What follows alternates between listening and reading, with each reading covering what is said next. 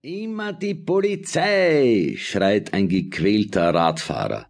Er hat gerade an einer geregelten Kreuzung sein Rad von einem Verkehrszeichen losgebunden, als ihn ein Streifenwagen, der bei Rot durch eine Pfütze stürmt, bis zur Hüfte einweicht. Die geballte Faust kommt zu spät. Über dem Lenkrad des Wagens kauert ein uniformierter Polizist. Er kennt die Richtung. Neben ihm sitzt Oberst Bittner, stellvertretender Leiter des Morddezernats, der sich gern Lucky nennen lässt. In seiner Abwesenheit regiert allerdings bei Polizei, Funk und Presse der Name Brillantine Ludwig. Auch jetzt bemüht sich Bittner um diesen verdienten Namen.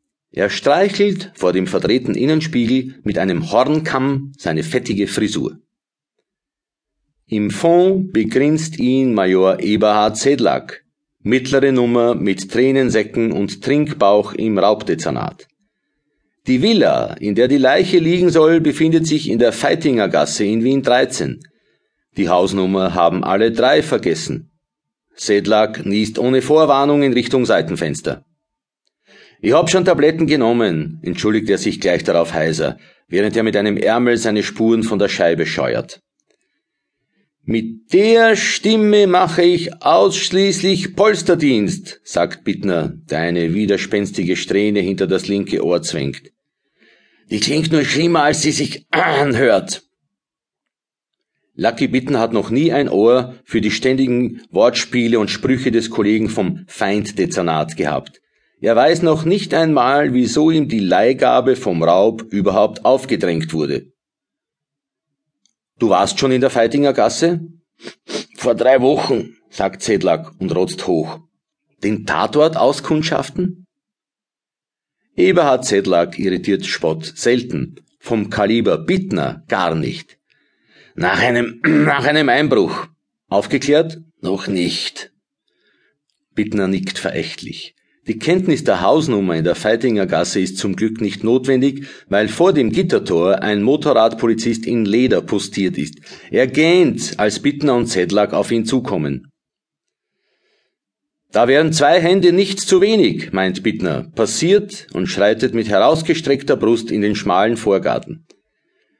Der Polizist hält sich die linke Hand vor den Mund, mit der rechten salutiert er hinterher. Sedlak kümmert sich nie um die exakten Begrüßungsformeln der Dienstvorschrift.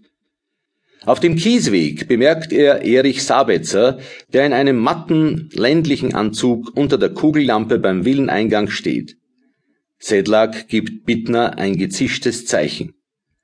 Mit dem habe ich geredet damals, flüstert er.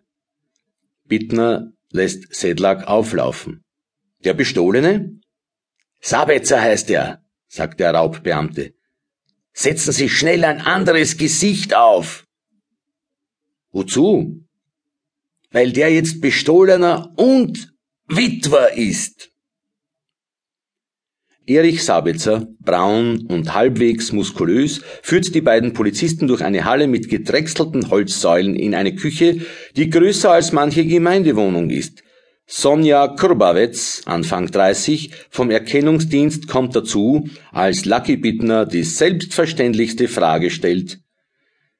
Waren Sie daheim, als es passiert ist? Die selbstverständlichste, gefragte Antwort fällt Sabetzer nicht ein. Wann ist es passiert? Bei meiner Mutter war ich, sagt er. Die wohnt sozusagen ums Eck. Als ich die Sirenen gehört habe, bin ich herübergelaufen. Warum? sagt Bittner.